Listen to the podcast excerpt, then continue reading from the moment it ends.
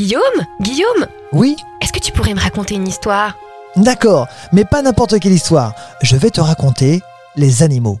Regarde cette petite perruche. Ce sont des perruches calopsites. De quelle couleur est la calopsite? Son plumage est de couleur grise avec des taches blanches sur la bordure des ailes. Sa huppe et une partie de sa tête sont plus ou moins jaunes.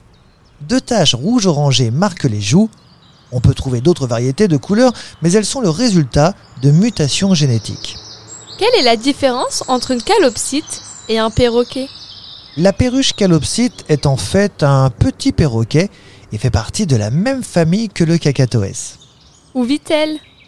Alors on la trouve en Australie, dans les savanes et les pâturages, mais également dans les zones urbaines. Aujourd'hui on peut le dire, c'est un animal domestique. Est-ce qu'elle s'apprivoise facilement? Elle s'apprivoise assez facilement. Il faut juste trouver la bonne friandise et être très patient. Aussi, les calopsites élevés à la main sont plus faciles à manipuler que les calopsites non manipulés à la naissance. Est-ce que c'est un bon compagnon pour un enfant? Elle est très répandue dans les foyers car très facilement apprivoisable, douce et intelligente. Très facile à entretenir, une grande cage, des graines, de l'eau, des jouets, des perchoirs et un lieu où elle peut voler à son aise, elle fait le bonheur des petits et des grands. Mais attention, comme tout animal domestique, elle a besoin de soins. Il faut s'en occuper tous les jours et savoir la flatter plusieurs fois par jour. Très intelligente et très curieuse, elle aime apprendre de nouvelles choses à chaque instant. On entend souvent beaucoup de chants en même temps. Sont-elles nombreuses? Les perruches calopsites élégantes sont souvent perchées en groupe d'environ 50 individus sur les arbres. Donc en effet, cela peut faire énormément de bruit.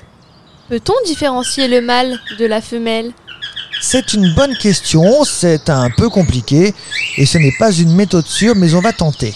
Les mâles ont les taches des joues plus foncées mais ce n'est pas évident de faire cette différence même à l'âge adulte.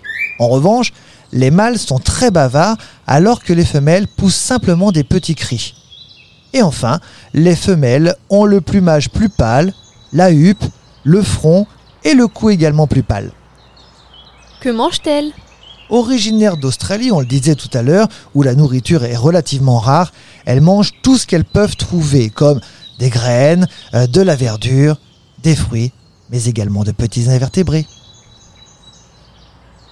Ce podcast vous a été proposé par Radio Pitchoun et compté par Clara Moreno et Guillaume Covini. Merci pour votre écoute. On vous dit à bientôt pour de prochaines histoires.